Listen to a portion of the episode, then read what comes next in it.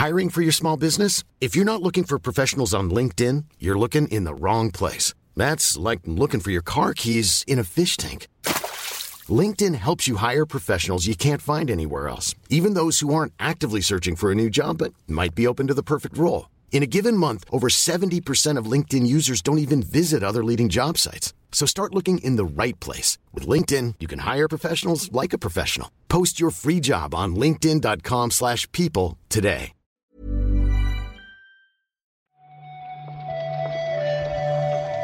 Buenos días, bienvenidas, bienvenidos a esta nueva recarga activa. Hoy es viernes, es 17 de noviembre y vamos a comentar la actualidad del videojuego con Víctor Martínez. ¿Qué tal, Víctor? ¿Qué tal? ¿Qué tal? ¿Qué tal? Muy bien, muy bien. Ya de. Estaba. Te confieso que estaba harto de esta semana. Y entonces Ojo. me he levantado de buen humor. He pensado, por fin es viernes. Vale. Fin de semana también cuenta, ¿eh? Se puede torcer. Se puede torcer, pero. Sí, pero bueno. Está el Mario RPG por ahí, que nos va a dar un poco, a mí al menos, un poquito de. Bueno, no sé, de alegría. ¿no? Un chance ahí para. Un pequeño espacio para sentirme bien. Es verdad que dicen que está guay, ¿eh? Yo Dicen que está guay, sí, sí. confieso que me lo iba a saltar porque hoy lo importante es el juego de Bluey, pero habrá que darle, ¿eh? Al Mario RPG también. Es que dicen que está guay. Sí, sí. Yo, Sí. Te yo, yo no soy muy fan, ya lo sabes, del original. Pero este parece muy. Parece mucho más wholesome que todo lo que es- ha salido en los últimos Wholesome Direct. Es verdad.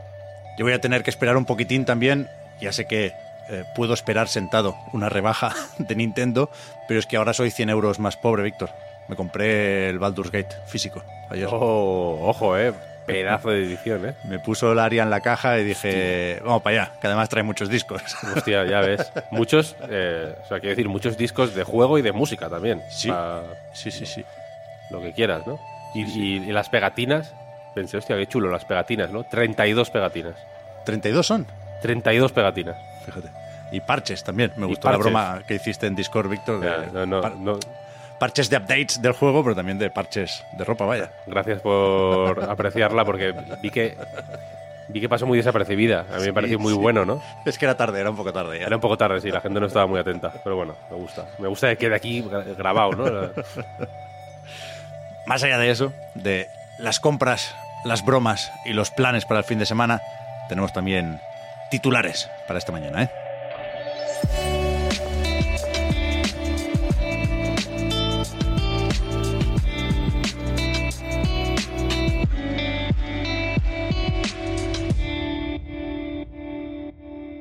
Tenemos, por ejemplo, lo de Unity. Se presentó en Unite 2023, un evento que por lo visto llevaban sin celebrar un tiempecillo y supongo que ahora, después de todo el jaleo con las cuotas, tenían cierta prisa por pasar página y lo van a intentar hacer con una nueva versión del motor, Unity 6, que incorpora, por supuesto, eh, herramientas con inteligencia artificial. Sí, aquí más allá del, del cambio de nombre, ¿no? Esto, recordemos que el último Unity que hubo eh, que, que tuviera número fue el 5. Luego pasaron a llamarlos Unity 2018, 2019. No sé si hubo, creo que hubo 2017 también, 2017, 2018, 2019, punto tal, punto cual, vaya. Y ahora han intentado aquí vender este cambio como una especie de vuelta a los orígenes. Entiendo que tiene que ver con esos cambios en la manera en que se cobra a los desarrolladores por usar Unity, que recordemos que fue tan catastrófico que tuvieron que recoger cable más o menos rápido y, y- y revertir o semi-revertir todas las, todas las cosas que habían dicho. Y no solo eso, sino que Richitielo, que era el CEO de Unity, acabó fuera. O sea que Sí. la cosa fue más o menos grave. Y aquí, efectivamente, parece que la. Pues bueno, que hay una serie de mejoras en el rendimiento, hay una serie de cambios técnicos que parecen orientados a, o, o que ellos eh, venden como orientados a crear mundos más grandes y más complejos. Hay una demo, no sé si la has llegado a ver, de, ¿Qué va? pues que es mm, las típicas demos de Unity mucho más guapas que cualquier juego que se, que se suele hacer con Unity, vaya.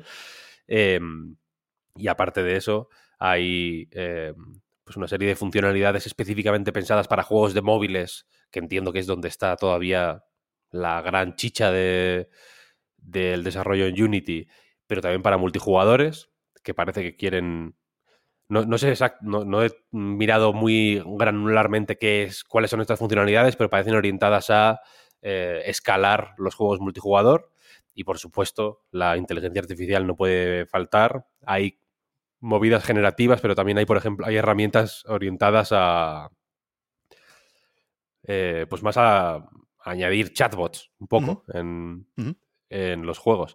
Hay, hay, una entrevista en Games Industry bastante interesante, si os interesa el tema, tanto para bien, tanto si es un interés positivo como uno negativo, quiero decir, eh, donde está eh, Witten, Mark Witten, se llama, el, el, presidente. Sí, sí. Presidente de Unity habla pues de que quieren que estas herramientas de IA no retiren el control de los desarrolladores, ¿no? Hablan mucho, evidentemente, de. Pues de la. de los sets de datos que se usan para entrenar a, esta inteligencia artificial. creo que se llama Muse o algo así, no me acuerdo. Muse creo que se llama. Hay, algo que se llama Muse. O sea, ¿Ah, la, imagen en la cabecera de la entrevista es ese tal Muse. Sí, sí. Bueno, pues sí, pues parece que sí. eh, y la cuestión es que eso, hablan mucho de, las, de la ética de la IA, básicamente, tanto por eso, por de dónde sale la información que usa esa inteligencia artificial para entrenarse, como para em, eso, no restar autonomía y control a los desarrolladores, ¿no? Que utilizan esta herramienta, que al final son los que tienen que, entiendo, que ese es el mensaje que quieren mandar, vaya, mm, llevar el volante que no, esto es un, no es un piloto automático, sino una, un copiloto, ah, que es un poco la, metáfora que se viene usando. Ese es el de Microsoft, ¿eh? Que no se, claro, no, no se lo quiten. Copilot es un poco la... Copilot... Está bien pensado el nombre. Se llama, eh, eh, a mí me parece una buena metáfora porque creo que empezó en GitHub, ¿no? El Copilot este, y ahora, ahora el Copilot es como se llama, si no estoy equivocado, eh, todo lo, pues en el Excel, en todos los sitios donde se puede usar IA en las apps de, Microsoft, creo que se llama Copilot, porque entiendo que la idea es esa, ¿no? De que tú, yo conduzco, él me guía un poco, ¿no? Es la, un poco el, el, este. Al final, en la, en la entrevista, eh, pues bueno, en según qué tareas creo que encaja mejor la IA que en otras, la verdad pero a mí me, me, perturba un poco que lo intentan vender un poco como café sostenible, ¿sabes? Como eh, eh, es ecológico esto, ¿sabes? Sí, sí, sí. Este Unity 6 sale en 2024, así que ya nos dirán entonces los desarrolladores que sigan apostando por este motor qué tal están los cambios. ¿eh? A mí me... Hay un chiste que se cuenta solo también en la entrevista, Víctor, que si no tenían esta gente bastantes problemas entre eso, lo de el precio o las cuotas, lo de los anuncios después de haber comprado esa empresa de publicidad in-game. Ahora lo de la IA puede ser un marrón también. Veo en, la entrevista un, un, caso de una empresa de assets generados con IA que tenían un acuerdo con Unity y se descubrió que no, que ahí no había IA ni había nada generativo, que estaban robando assets de otra gente. Como los robots, o sea, como los mm, robots estos que son gente disfrazada, ¿no? exacto, exacto. Es picaresca artificial, eso es otra cosa. Eh, bueno, también, está bien, ¿no? Al final. Sí, sí, sí, No sé si está hecho con Unity. Podría ser, ¿no? Eh, Rusted Moss. Rusted Moss. Ahora, lo miramos, ahora, lo miramos, Tiene toda la pinta. Pero eh, este juego es un Grapplevania, dicen ellos, un Metroidvania con gancho. Lo hemos comentado y recomendado en el podcast Reload porque nos gustó mucho. Y ahora se ha anunciado desde Playism, desde la editora, que habrá versión para consolas en primavera de 2024. Sí, la noticia llega, no sé si acompañada de un retraso o si no había fecha en realidad y simplemente han querido eh, hacer coincidir las dos cosas, pero hay, llevan un tiempo trabajando en una gran actualización de contenido que añade eh, pues un par de modos nuevos de juego, un boss rush y una especie de New Game Plus con otro personaje, que tiene pinta de morar mucho, por cierto, porque no hay diálogos ni nada, es todo tirar para adelante lo más rápido que puedas, vaya. O e, ellos dicen, se aplican las normas del speedrun. Speedrun rules apply, creo que lo dicen.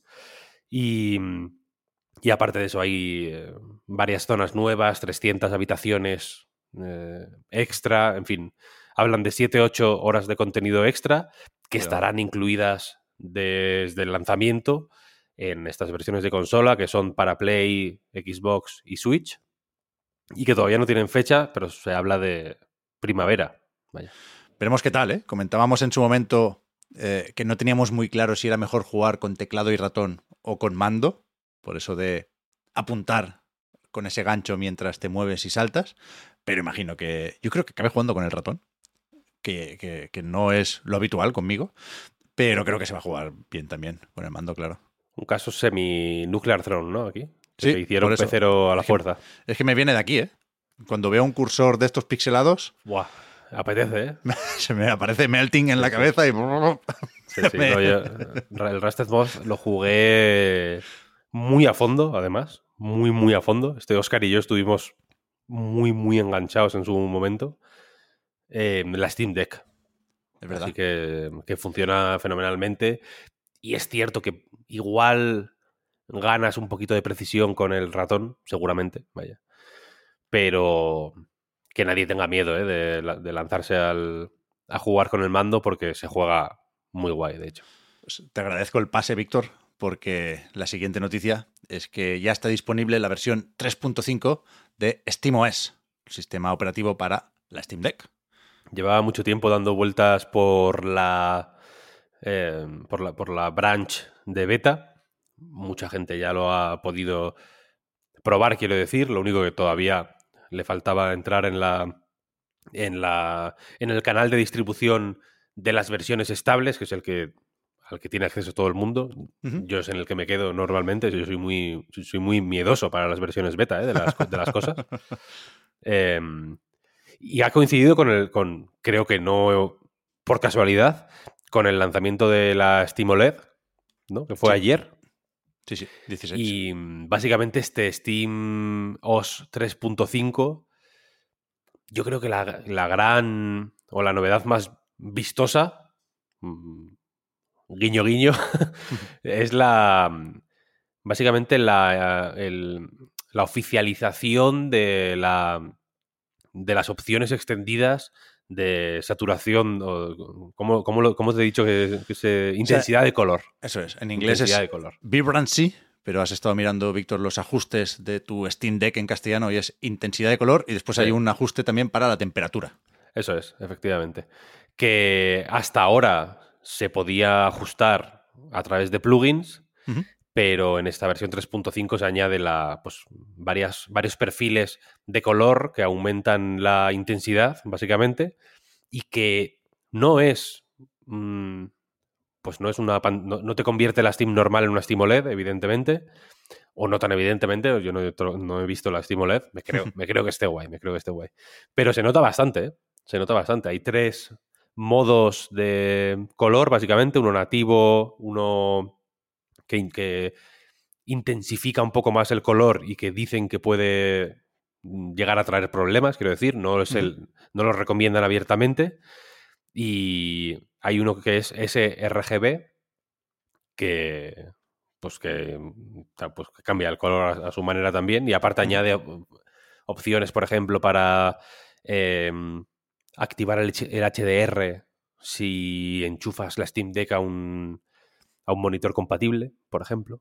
Claro, aquí eh, estas nuevas opciones hacen referencia algunas a la pantalla del propio dispositivo, ¿no? De la Steam Deck o del nuevo modelo OLED y otros eh, tienen que ver con el monitor que le puedes enchufar, ¿no? Ya sea con el dock oficial de la Steam Deck, que ahora añade compatibilidad con VRR, con esa tasa de refresco variable, y que también puedes tener, por supuesto, si usas un adaptador USB-C compatible, dicen aquí. Mm, Sí, sí. Hay otra serie de, de cositas un poco menos tal o, más de... Bueno, sí, menos espectaculares, seguramente, pero que me gustaría probar. Lo iré probando seguro a lo largo del fin de semana. Como por ejemplo, dicen que se han mejorado las transiciones entre aplicaciones, el, el fundido, de transición entre aplicaciones, la velocidad a la que se a la que se sale del, de- del modo sleep, o sea, que se suspende, ¿no? Suspensión, se dice, es un poco el, Ujú. el- el- el- la palabra estándar en castellano, ¿no? Sí, sí, sí. Se suspende y se desuspende más rápido, supuestamente, que es una cosa que todavía de vez en cuando le cuesta a la, a la Steam Deck. Hay veces que como que está perezosa. Y también se habla de, por ejemplo, eh, una ma- mayor estabilidad en las conexiones con Bluetooth, sobre todo cuando hay varios eh, mandos conectados por Bluetooth. En fin, una serie de cositas menores, entre comillas, pero que, bueno, supongo que siguen haciendo mejor una máquina que, que creo que se está haciendo un hueco importantísimo ¿eh? en la... en- o sea, ya, ya vemos, o, o- hoy lo pensaba yo, que, que no... que nunca había pensado en Valve, a pesar de sus intentos como un fabricante de hardware, Hmm. y me va costando menos, ¿eh? Bueno, sí, sí. Son pasos firmes hacia esa dirección. Sí, sí. Sí, sí, totalmente. Muy bien. Y acabamos con un pequeño retrasito de un juego que yo, la verdad, no conocía. De Taumaturg, un RPG ambientado en Varsovia que se va a febrero de 2024 y que seguramente hay varias razones para seguir. Primero, porque el tráiler, que no- ahora sí lo he visto, pinta bastante bien. Y después, porque esta gente de Fool's Theory son los que están haciendo el remake del primer Witcher. Sí, sí, sí. Son los responsables de eh, el remake de The Witcher 1. Este juego no lo saca CD Projekt, sino que lo saca 11-bit, Ujú. que también son polacos, de hecho, Sí, ¿no? Eh, sí, sí. En realidad. 11-bit son los del Frostpunk, que siempre me confundo. Yo creo que sí. Sí, ¿no? Los de This War of Mine. sí, que están Sí, ahora sí. con el juego aquel de la monja rusa, ¿te acuerdas? Sí, sí, sí. Ojo, Este ¿eh? A mí me gusta esta gente, ¿eh? Sí, a mí también. Les tengo. Les tengo cariño, la verdad. Este Taumaturge es. Yo entiendo que se haya es, es- es un poco. Está fuera de tu radar. Es, es el típico que va un poco stealth. Eh, Sí. con- Pide Steam Deck un poco este juego. Bueno, no lo sé, porque es un Real Engine 5, ¿eh?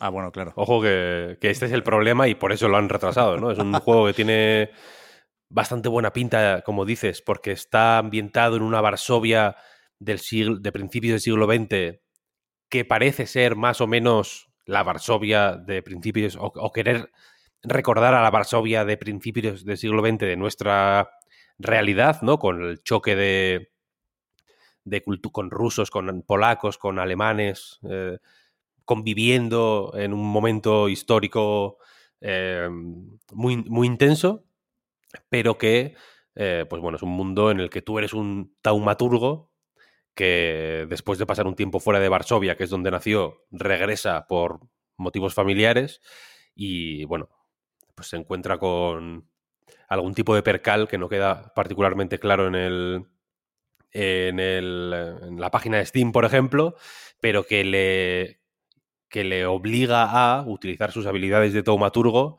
para combatir, lo primero. Tienes un RPG con combate táctico, con vista isométrica, por turnos, etcétera, etcétera.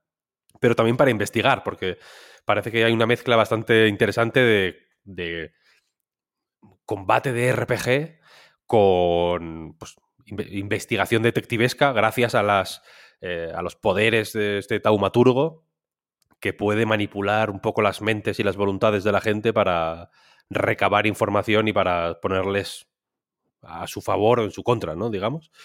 Y parece un juego bastante ambicioso. La propuesta a mí me gusta mucho. Me...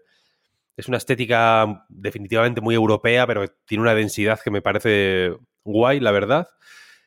Y efectivamente parece, o supongo que Unreal Engine 5 tiene que ver porque se habla de una última fase de, de pulido eh, entre este principios de diciembre que iba a salir y febrero, sin especificar la fecha que acabará saliendo, eh, porque parece que han visto que el juego no iba como, como les gustaría que fuera.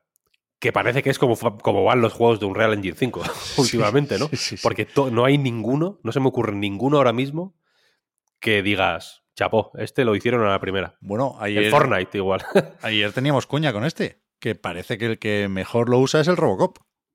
Ah, mira, es, Unreal Engine 5 el Robocop. Sí, sí, sí. Hostia. El Robocop y el Jusant, que tampoco Ah. lo aprieta mucho, pero, pero ahí están.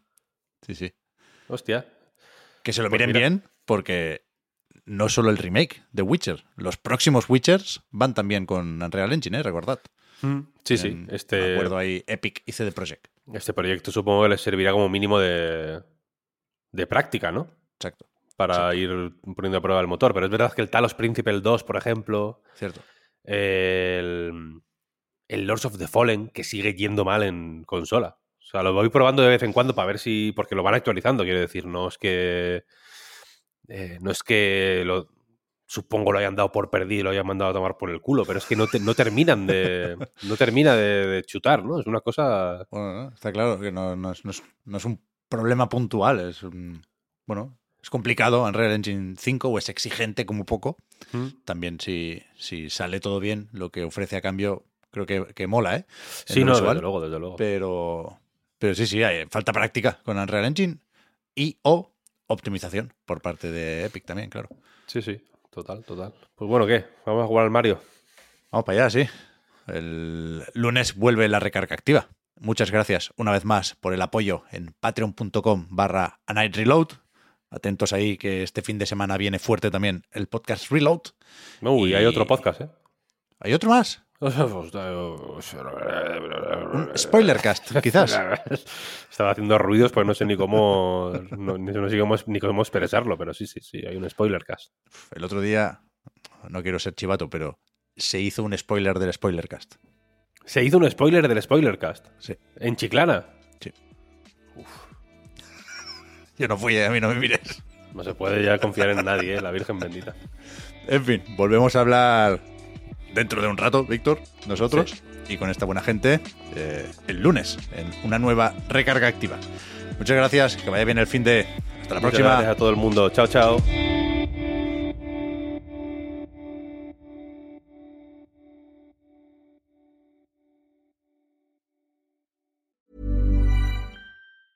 Hiring for your small business? If you're not looking for professionals on LinkedIn, you're looking in the wrong place. That's like looking for your car keys in a fish tank. LinkedIn helps you hire professionals you can't find anywhere else, even those who aren't actively searching for a new job but might be open to the perfect role. In a given month, over 70% of LinkedIn users don't even visit other leading job sites. So start looking in the right place. With LinkedIn, you can hire professionals like a professional. Post your free job on linkedin.com/people slash people today. Hi, I'm Daniel, founder of Pretty Litter. Cats and cat owners deserve better than any old fashioned litter. That's why I teamed up with scientists and veterinarians to create Pretty Litter. Its innovative crystal formula has superior odor control and weighs up to 80% less than clay litter. Pretty Litter even monitors health by changing colors to help detect early signs of potential illness. It's the world's smartest kitty litter. Go to prettylitter.com and use code ACAST for 20% off your first order and a free cat toy. Terms and conditions apply. See site for details.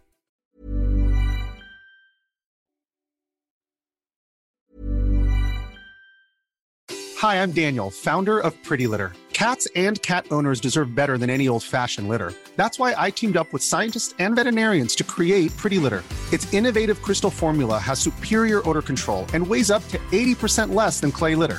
Pretty Litter even monitors health by changing colors to help detect early signs of potential illness. It's the world's smartest kitty litter. Go to prettylitter.com and use code ACAST for 20% off your first order and a free cat toy. Terms and conditions apply. See site for details.